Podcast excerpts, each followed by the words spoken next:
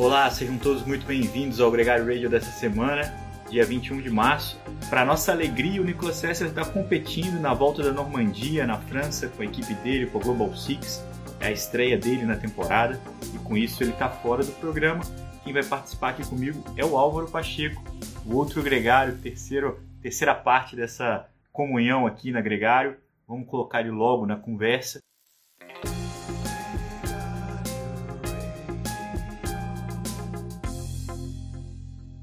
Bom dia, capitão. você não está na Espanha, está em São Paulo, mas é uma honra ter você aqui com a gente. Então, é, honrando é, aqui a cadeira do Nicolas, que está lá na Normandia, e nós torcendo por ele. É, e nesse, um amigo estava falando uma coisa engraçada, né? Porque apesar de ter um monte de confusão, o fato de ter acontecido a Estrada Bianchi, Milano São Remo, é quase como se as estações do ano começassem a voltar à normalidade. Você tem é, verão, primavera, outono, inverno. Então, acho que isso dá um conforto para a gente, de saber que as coisas estão tendo um ritmo como a gente está acostumado antes. Você sabe que isso é uma, é, me marcou também, porque semana passada a gente falou do Giro do Interior, que voltou a acontecer, a previsão do Tour do Rio, com o anúncio do, da data é, para o desafio do Rio. Essa semana eu também vi um anúncio da volta de Santa Catarina, prometendo voltar ainda esse ano. Essa sensação de retomada, ela é ela é multi, ela é 360, assim, tem acontecido várias coisas que dão essa expectativa e as datas das grandes provas também, né? A gente vai ter aí na sequência agora as clássicas belgas e depois as três grandes voltas, coisas que fugiram um pouco da normalidade nesse, nesses últimos dois anos, né? Agora, Nesse sábado, Álvaro, a gente teve um grande evento. A gente teve a vitória do Matej Mohoric, do esloveno, na Milão São Remo, que é a mais longa das clássicas, né? 293 quilômetros. Uma clássica que muitas vezes é considerada a clássica dos velocistas, mas não foi dessa vez. Foi uma prova muito rápida, mas a vitória ficou com um cara que conseguiu largar todo mundo na descida. É, você, como ouvinte, eu tenho certeza que assistiu a prova, queria saber a sua impressão, que, como é que foi a sua é, emoção assistir essa prova. Eu chamo de teste para cardíaco, porque ali depois do pódio você não respira mais, né? É, eu acho que depois da, da, é, da Cipressa, né? É, agora, uma coisa que marcou foi de que o Pitcock é, fez água, né?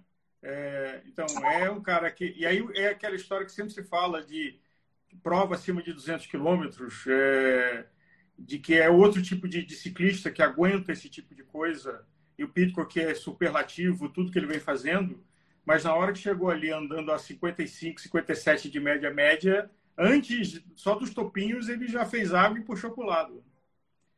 É, diz que ele está com uma, uma virose, uma coisa que, que, tem perturbado o pelotão, né? Muita gente nem largou, né? Recuperando aqui o próprio Caleb Ewan, que era um dos favoritos, o Juliano Alaphilippe, que era um dos favoritos, e alguns outros grandes nomes não nem largaram na prova brincaram com a virose eslovena, porque era o medo do, do Pogacar, que era grande estrela.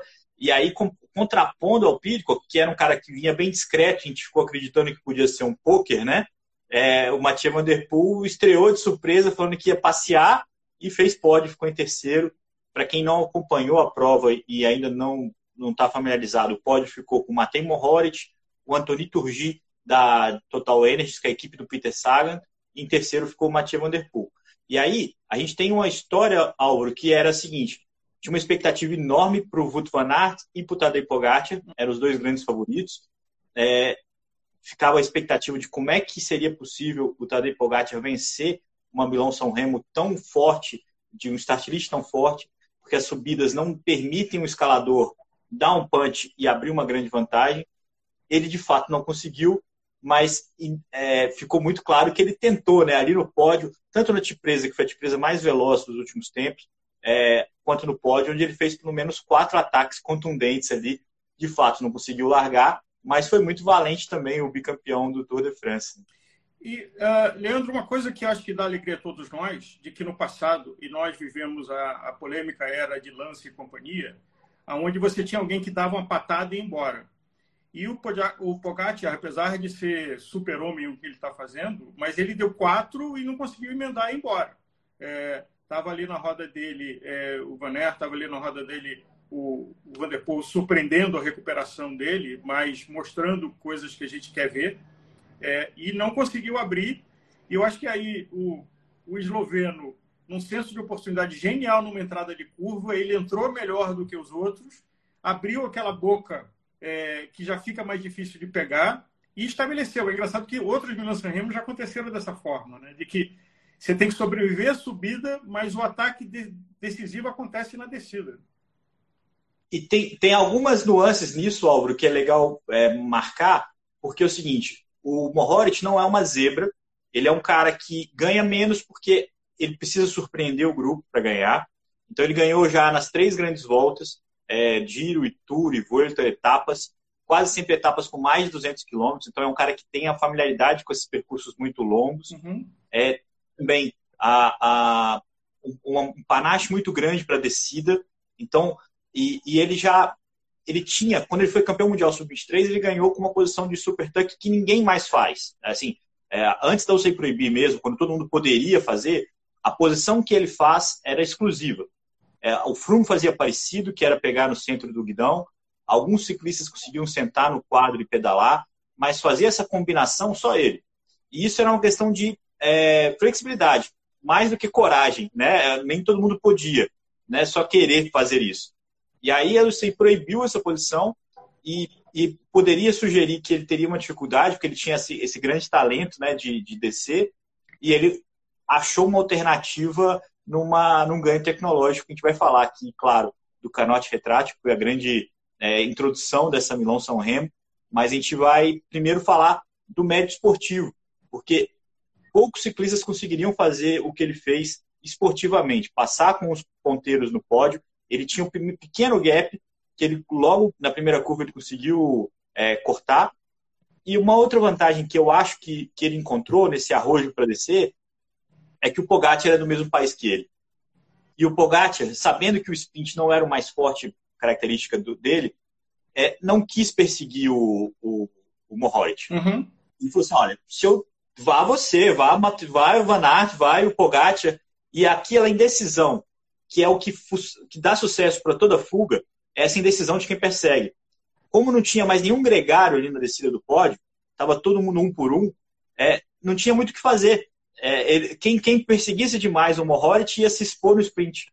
E, e, dessa indecisão é que fez sucesso. Tanto que o Antônio Turgi atacou no finalzinho, conseguiu ficar em segundo, mas não conseguiu alcançar o Mohoric. É, é, é uma junção de fatores que permitiram que o Mohoric ganhasse essa prova, mas longe de ser uma zebra. É a vitória de quem mediu isso com muito detalhe. Diz que ele treinou muitos meses ali e, e já participou. Imagina, ele foi quinto, foi décimo, foi décimo primeiro e esse ano ganhou. Então é um cara que estava sempre na disputa, faltava um detalhe, e esse detalhe foi conseguir descer o, tipo, ah, o pódio primeiro e, e, usar o canote retrátil. Eu queria te perguntar, Álvaro, porque você é um cara que, entre os gregários, é o mais é, afeito às tecnologias, é, o ciclismo de estrada tem uma dificuldade de aceitar isso, né? O canote retrátil está aí, já tem mais, quase 10 anos que ele é permitido pela UCI, é, foi é, é, melhorado, né? Porque ele tinha uma, um uso difícil, um peso extra, e, e a primeira vez que ele dá certo, né? O, o foi lá, é, qual que é Por que, que o ciclismo de estrada é tão é, resistente a esse tipo de inovação? Esse é um palpite mega blaster para uma segunda de manhã. É, a minha suspeita é de que o, o, o, ciclismo de estrada tem origem na Europa, é, principalmente a Europa Oriental, né? A Itália, França, Espanha, Inglaterra. A bicicleta, como a gente conhece, foi inventada lá. E tem essa coisa mais conservadora, enquanto que o mountain bike nasceu na Califórnia de uma alma meio hippie. Então, eu acho que o mountain bike carrega essa coisa meio disruptiva, meio que, vamos brincar, além do que, no mountain bike, eu acho que a bicicleta faz mais diferença do que na estrada. Porque uma bicicleta com a tecnologia correta pode fazer a diferença entre você conseguir fazer um circuito, seja ele da modalidade que eu fizer, que na estrada não faz tanta diferença. Então, se eu, se eu usar roda de perfil alto, roda de perfil baixo, uh, canote retrato, as clássicas são laboratório eterno de suspensão, como é que eu neutralizo o pavê. É, Mas sempre, eu acho que o ciclista de estrada, ele tem medo da inovação porque tem uma coisa que ele não controla tudo. E como ele está num limite de, diferente do mountain bike, que são, por exemplo, lá foram seis horas e pouco, andando a 400, 500 watts, é, e de que não dá para quebrar nada, porque se quebrar nada, você foi embora. Uh, então, acho que é, tem essa mistura, mas para mim, é, desses palpites, meio que entender é, Rio e São Paulo, porque é diferente, eu acho que o mountain bike tem essa alma hippie de ter nascido na Califórnia disruptiva.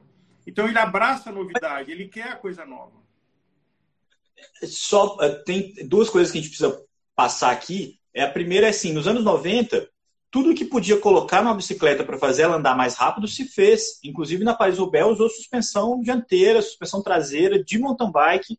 Era um peso, era, era inútil na, no fim das contas, mas se tentou e se venceu. Duclos Lassalle ganhou duas Paris-Roubaix usando freio, a suspensão dianteira é, de mountain bike. É, é, claro que ele usava ela no, no mínimo que podia abrir. Ele não usava, ele não queria que ela tremesse tanto, mas usou. E, e, depois de um tempo isso começou a ficar um pouco mais resistente, teve toda a restrição ao freio a disco, a resistência, ao, ao também a desculpa, fugiu, a coroa única que já é usada no mountain bike nas situações mais adversas. Enfim, é, o canote retrátil ele tem uma grande vantagem para a descida. Quando proibiu o super tuck, é quando você consegue rebaixar o canote para descer, e aí é onde casa o Mohoric nessa história, um dos melhores é, downhillers do, do ciclismo de estrada, com o canote retrátil, ele baixa o centro de gravidade dele, fica numa posição mais aerodinâmica e tudo conspira a favor. Não foi a descida mais rápida da história do pódio, mas foi muito rápida, foi 3,35, enfim, eu, tô, eu não tenho o número exato aqui para falar, não vou falar, mas não, foi, não é o com da descida, mas é um tempo que permitiu a ele uma vitória monumental como essa. É, e faz muito sentido, né, Auro? Você tem um recurso, imagina, você foi quinto, você foi décimo, você foi décimo primeiro. Você não ganha a Milão São Remo por um detalhe. Onde que está esse detalhe? Pode ser um canote retrátil. Não é por isso que ele venceu. É, é, é, é talvez essa tenha sido a pequena diferença que faltava a ele para buscar essa vitória. Né? É, eu diria, Leandro, duas coisas. Primeiro, a história dele ter escolhido instalar um, um, acessório que só ia fazer diferença na subida do final já mostra um pouco a atitude mental dele de como ele estava assim, não só eu vou chegar vivo lá, como pronto para brigar, e isso vai fazer diferença. Então, quantas vezes a gente ouve aqui é, na Gregário de um ciclista que fala, hoje eu vou ganhar. É, e tem 80 pessoas junto com ele e ele não controla, é, mas acaba ganhando. Então, quanto a atitude mental e o fato dele ter aquilo ali é um fator.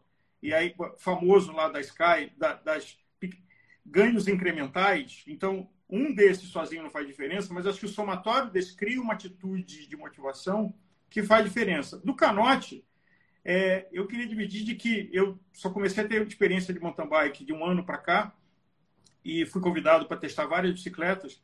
E o que mais me impressionou foi o canote retrátil. Mais do que várias coisas, bicicletas elétricas de mountain bike, é, o freio, a tamanho de roda. Porque o canote retrátil é, e eu recomendo quem não teve experiência ter, ele te dá duas coisas geniais. Primeiro, de que você faz microajustes na altura do canote em função do percurso que você está fazendo. Então você pode subir e descer 2, 3 milímetros e achar a altura ideal para sua pedalada, que é difícil explicar isso, não é muito racional. Mas eu senti essa diferença.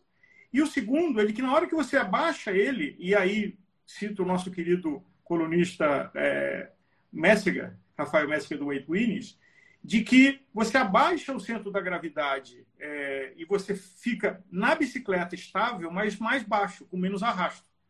Uh, e a outra coisa que é, é do mountain bike, que você tira aquele obstáculo para você se posicionar. Por exemplo, o Conrad teve dois quase tombos é, que o canote estava mais abaixado. Talvez se ele tivesse mais alto, o, o banco atrapalhasse o, a, retomada de controle dele da bicicleta é difícil é, é, conjecturar.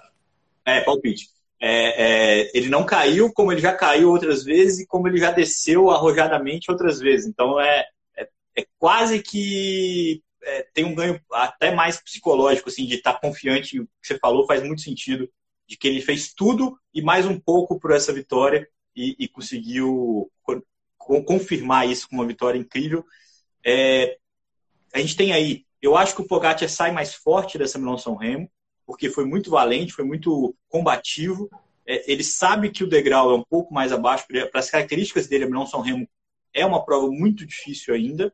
É, não acho que ele vai desistir de tentar, mas é, é o que o, o Museum fala, né? Que é uma das provas mais fáceis de completar. E só acho que só seis abandonaram essa edição. Uhum. É, disso, mas é uma das mais difíceis de vencer. Vai ser talvez o monumento mais difícil que ele, que ele possa tentar.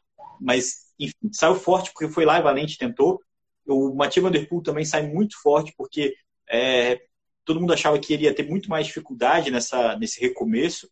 E, e ele foi lá e, e, foi muito competitivo, não só marcando na subida, quanto sprintando na chegada, enfim, fez uma grande prova. E o Walter Van tem aí uma, como o nosso amigo Alan do, do Bike Beleza fala, tem um triplex na cabeça dele, porque ele mais uma vez entra como favorito, não consegue ter atitude é, é, de dono da prova, né? Ele marcou o Pogacar, ele fez muito esforço ali para controlar a, o Pogacar principalmente, mas não conseguiu é, confirmar o favoritismo dele para o sprint, levar a prova para a chegada. É, enfim, é, acho que ele, ele é quem sai mais perturbado dessa dessa Milão São Remo e claro, né, os ciclistas que não conseguiram nem chegar até ali na disputa. É, foi, muito, foi muito legal, porque tinha muita gente que é recorrente nessa chegada, o Demar, é, muita gente que estava, o Michael Matthews ficou em quarto de novo na, na Milão São Remo, e muita gente que chegou ali pela primeira vez no bolo, como o Grimay, que é o, é, o eritreio né, da, da equipe Intermarché, que é um cara que, que a cada semana surpreende um pouco o desempenho dele. Foi uma pena que o Peter Saga não conseguiu, e aí tem uma disputa mecânica que pode ter sido preponderante, porque talvez ele com o Turgi poderiam, poderiam ter feito algo é, surpreendente ali. Talvez ele teria um parceiro que ele nunca teve é, ali no pódio se ele tivesse, não tivesse tido problema mecânico. Mas, enfim, só para fechar, uh, confirmando, então, o Mohoric venceu a Milão, a São Remo, o Turgi ficou em segundo e o Mathieu Van Der Poel ficou em terceiro. Esse é o pódio da primeira monumento do ano. A gente teve uma outra prova na Itália, Álvaro, feminino, o troféu Alfredo Binda. Muita gente ficou perguntando se precisava ter uma Milão São Remo feminino. Eu acho que vai ter, eu acho que essa é uma questão de tempo de ter as monumentos é, femininas. É, já existe, a, a, o ano passado foi a primeira edição da Paris-Roubaix feminina. Eu acho que isso é uma questão de tempo, mas a troféu Alfredo Binda preenche um pouco esse espaço até inclusive por ser uma prova é, muito é, com muitas variáveis e ao mesmo tempo que ainda dá chance para as velocistas e não foi outra que venceu, foi a velocista que é campeã mundial, a italiana Elisa Balsamo da Trek, conseguiu a vitória. E existe uma outra prova que também rolou na Itália, que chama Per Sempre Alfredo. E eu fiquei, Alfredo Binda, Per Sempre Alfredo, eu achei que era a mesma homenagem, assim, né? Tipo, você fica nisso, acho que muito, muita gente pode estar ouvindo também, pode ter essa impressão, mas são dois Alfredos e vale a pena aqui contextualizar, porque o Alfredo Binda foi um dos grandes ciclistas da história, né? E além de um grande ciclista, foi o primeiro pentacampeão do Giro, foi tricampeão mundial e, e foi um cara que foi notório por ter recebeu o prêmio da prova para não correr do Giro de Itália, uma edição. É, tipo, os caras deixa outro ganhar, você recebe a premiação e fica em casa. Isso é, um, é uma cena folclórica do, do, do, ciclismo. Depois ele foi diretor de prova, de, de equipe, da seleção e tal. Mesma coisa para o Martini, que foi um pouco mais modesto na carreira como ciclista, mas foi um baita de um treinador. Foi com ele ali que a geração italiana ganhou seis campeonatos mundiais, com a geração do Saroni, do Moser, do Moreno Argentin, aqueles caras que, que o Gianni Bunho ganhou duas vezes o Mundial, ele era o treinador.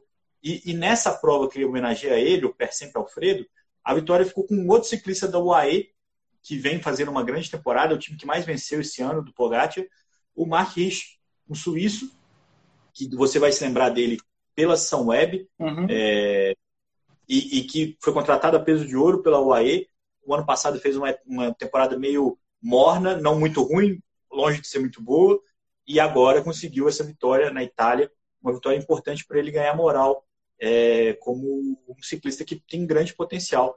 É, quem não ganhou ainda esse ano é a equipe que ele fazia parte, aqui a São Web, hoje DSM, é a única equipe World Tour que não venceu nada esse ano ainda, é, porque quem estava junto com ela nessa, nessa fila lá embaixo é a G2R, que ganhou uma prova na França com o Marc Sarrou. E aí, agora, só a DSM que não ganhou nada. Na França, a gente teve duas provas, uma vencida pelo Antônio Pérez, da Cofidis, e a outra com o Marc Sarru, da G2R. Isso fecha um pouco do que aconteceu de resultado, Álvaro. Esses foram os principais resultados da semana. E, e eu queria entrar na, na agenda, porque essa semana agora, a gente vai ter muita coisa legal, começando pelo Nicolas, que está correndo uma prova na França de sete etapas. A gente tem uma grande torcida por ele, para que ele consiga uma prova sem transtorno, né? sem, sem grandes problemas. E. Ah, peraí, que eu esqueci de um grande evento que teve na volta é, do Alentejo, em Portugal, porque três brasileiros largaram para essa competição. Eu até comi uma bola na, na semana passada, porque um, do, um dos portugueses estava fixado como brasileiro, Guilherme Pereira, e, e, apesar de não ter a referência dele na Europa, eu falei aqui que eram quatro brasileiros, mas são só três. É, desses três, o Alessandro Guimarães foi o único que completou a volta, mas o mais importante é a mesma coisa que a gente falou semana passada, é a alegria de ver três brasileiros competindo uma prova de excelente nível. A vitória geral ficou com o venezuelano, o Luiz Aulas, da Carro Rural, e a última etapa ficou com o Juan José Lobato, um espanhol que hoje compete pelo Euskadi, mas já correu no Tour, já correu na Jumbo Visma, é um cara muito bom também. E os brasileiros estavam lá, correndo de igual para igual. Essa, essa é a notícia que a gente tem que falar sempre, porque tem sido muito bacana ver esses brasileiros todos correndo é, nas provas relevantes do calendário. Né? Leandro, eu queria só fazer uma menção de algo que você falou um pouco antes, do ciclismo feminino. De que a, a candidata clássica Estrada Bianchi teve o feminino, o Tour de France esse ano vai ter o feminino, a discussão de que a premiação feminina seja do mesmo nível da masculina. Eu acho que isso é uma coisa muito importante. O ciclismo feminino é vibrante de ser assistido. Às vezes, a, a bateção de guidão é muito mais agressiva do que no masculino. É, e tem atletas fenomenais, nós aqui do Brasil, ou mesmo é, a, a, lá na Europa, é, mulheres que têm um, um, plantel de vitórias em várias modalidades que não, não, não, não, não tem homens ciclistas masculinos com o mesmo histórico. Então, acho que essa é uma coisa genial que a gente está assistindo, importante. É, ganha o ciclismo feminino de ter espaço, de ter poder viver do ciclismo, ganhamos nós, espectadores, de assistir esse tipo de prova. É, eu, eu, eu tenho uma visão otimista de que isso é uma questão de tempo, que a gente já tem ciclistas carismáticas, como você mesmo disse, a própria Mariane Voss, que é a maior vitoriosa da atualidade em qualquer modalidade e em qualquer é, gênero, é, com mais quase 300 vitórias. E tem ciclistas como a Cecile é, Utrup, que é a dinamarquesa da, da equipe FDG, que é um puro carisma. A própria equipe Trek tem muita gente legal. A principal equipe, que é a SD Works, tem um monte de gente também é, bacana. Tem húngara, tem holandesa, tem é, diverso, tem diversificado. Inclusive agora com ciclistas belgas, né, com a Lotte Kopeck, que ganhou a Estrada Bianchi, é, que não é tão comum a Annemiek van Vleuten. Então tem muita gente boa que é legal de assistir, as provas são legais e, e esse crescimento não só é, de quais provas passam, mas também de ter transmissão, de poder assistir, de poder vivenciar isso de perto. É, vai, não vai demorar muito para poder ser mais legal do que já é. Eu acho que é uma questão de, de reconhecimento que está vindo aos poucos. Essa ideia das equipes terem os dois, masculino e feminino, é muito bom. Acho que foi, foi certeiro. Então, tem sido bacana mesmo, realmente. E o, a, o troféu Alfredo Binda foi uma prova muito legal. Quem não assistiu, quem tem GCN, pode assistir depois também o VT, porque é, é bem bacana é, o que rolou. Álvaro, vamos falar do que vem por aí, porque a gente tem a prova da Normandia que o Nicolas está competindo, não é a prova com o melhor start list, mas a prova que tem o nosso coração, que o Nicolas vai estar tá lá. É, fora isso, a gente tem uma prova também muito legal na volta da Catalunha, na Espanha. Essa sim, uma volta ao Tour, que os grandes nomes vão estar lá, o Nairo Quintana, o Simon Yates. Ali já tem uma preparação fina para o Giro de Itália, que começa dia 6 de maio, então a gente tem um pouco mais de um mês aí para o Giro e, e, a expectativa é enorme. A volta da Catalunha é uma prova muito legal, para quem quiser acompanhar, passa por Girona, passa ali é, o Fábio Leonel, que é o nosso, um dos nossos grandes parceiros aqui, estava super empolgado, porque vai parte do trecho onde ele treina, onde os caras vão pedalar. Na Itália, a gente tem a Settimana Coppi Bartali, que tem, era a prova que o Mathieu Van Der Poel ia estrear, é, ele antecipou para correr no São Remo, mas também vai marcar a estreia do Chris Froome na temporada. É sempre uma interrogação e viu como é que ele está. ele já disse que não está bem e, e, que não é o, o, o, melhor momento, mas que ele precisa voltar a correr. A gente vai acompanhar aqui também para ver como é que fica. E na Bélgica, Álvaro, a gente tem três clássicas essa semana. A temporada vem com a The Pan, a E3 e a Gent-Wevelgem. Essas três provas. A Gent-Wevelgem, por exemplo, o atual campeão é o Wout van Aert. Uhum. É, são provas que são duras, mas que também permitem o sonho de alguns velocistas. É, a gente vai, então é quarta-feira, sexta-feira e no domingo. São três clássicas belgas. E aí, para terminar, é, eu queria falar com você, quando a gente fala de clássica belga, a gente fala da Quick Step. E a Quick Step está tendo dificuldade aí de se, se integrar, ser tão dominante ou ser tão significativa quanto tem sido nos últimos anos. É, passou apuro na Milão São Remo, foi bem coadjuvante, inclusive. E aí fica aí uma expectativa do que, que eles podem aprontar por lá, porque aí é terreno deles, né? É, e a, é, a gente está vendo é, uma mudança do eixo, porque a antiga Sky News, a, a Quickstep, a Movistar, é, são equipes tradicionais com orçamento, com muita gente capaz, seja na bicicleta ou seja na equipe, e por algum motivo a mágica para de funcionar. Enquanto você vê a UAE, que não é uma equipe tão tradicional, é, a Jumbo Visma, que é um, é um, é um trem expresso, um trem-bala, é, fazendo esses estragos, e é um ciclista sem equipe, que é o Vanderpool. Né? Uh, então, essa dinâmica, é, acho que dá para ser uma certeza. Esse ano vai ser muito divertido de assistir prova. Vai, vai sim, sem dúvida. Acho que essa, sem dúvida, esse é o nosso principal gancho para acompanhar as provas essa semana tem muita coisa acontecendo. E, e tem um fator, Álvaro, que é a, a inclusão do, do, do ascenso e descenso que eu sei está tramando aí agora para renovação da, dos contratos, é, do, do Outur, e que está deixando a briga pelos pontos muito relevante, ainda mais relevante. Então, as equipes que estão ali, é, Loto Soldal, Arqueia, é, Israel, DSM, todas elas estão ali brigando muito pelos detalhes. Então, estão muito mais valentes, buscando as fugas, é, e, e, aí eu acho que a gente vai ter um ingrediente a mais também para acompanhar a temporada. Lembrando que agora em abril tem volta, mas é, no, é notório pela, pelas clássicas. Então a gente vai ter bastante prova de um dia, principalmente na Bélgica, bastante coisa legal rolando.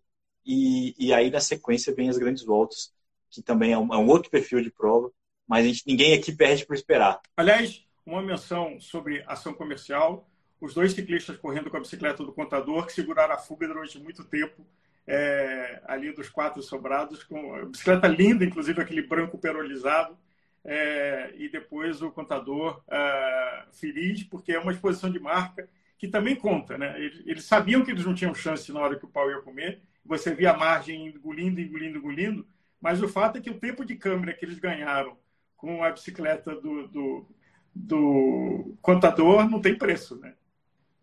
É, não, e, e, com o anúncio do Burger King ali também, que é um, um anúncio Esse controverso. O Burger King apoiando o ciclismo.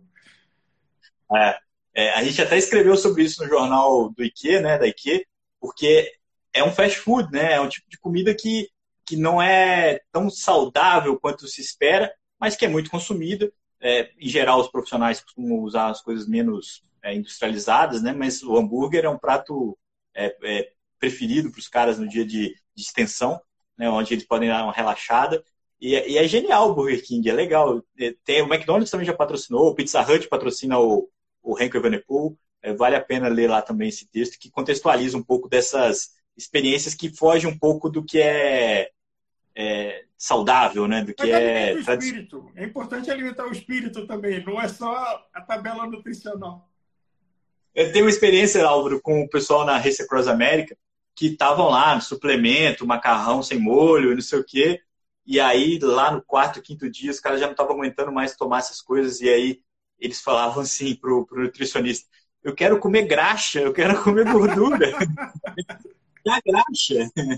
E aí foi o dia que todo mundo comeu o Burger King para poder dar uma, uma relaxada. E renasceu. Renasceu, não tem a menor dúvida disso. A gente tem aqui experiências múltiplas de, de, de, como essa. É óbvio que não é o ideal, mas é altamente aceito. É, Álvaro, foi um grande prazer ter você aqui com a gente hoje no Gregário Radio. A gente deseja aqui, mais uma vez, toda a sorte do mundo no Nicolas na volta da Normandia. É, espero que na segunda-feira que vem ele já esteja aqui com a gente de novo, mas você é sempre bem-vindo e, e, foi muito legal falar sobre a, Milão Remo, que vem por aí e muito mais. Obrigado. A todo mundo que ouviu a gente perdeu uma parte desse programa, ele depois fica completo no seu feed de podcast, aqui no próprio Instagram ou também no nosso canal do YouTube. Lembrando que o Gregário Radio é um oferecimento da Chicon, o óculos do Tadej Pogacar e de muitas outras estrelas do pelotão. Muita gente aqui no Brasil usando o Chicon já, é, o Gideone Monteiro, o Alex Aceno, muita gente que, o Hugo Prado Neto. Então, fique ligado, aqui no Brasil, a Chicon é representada pela Gravitar, são nossos parceiros aqui, vale a pena visitar e conhecer um pouco mais. Um grande abraço e até a próxima segunda.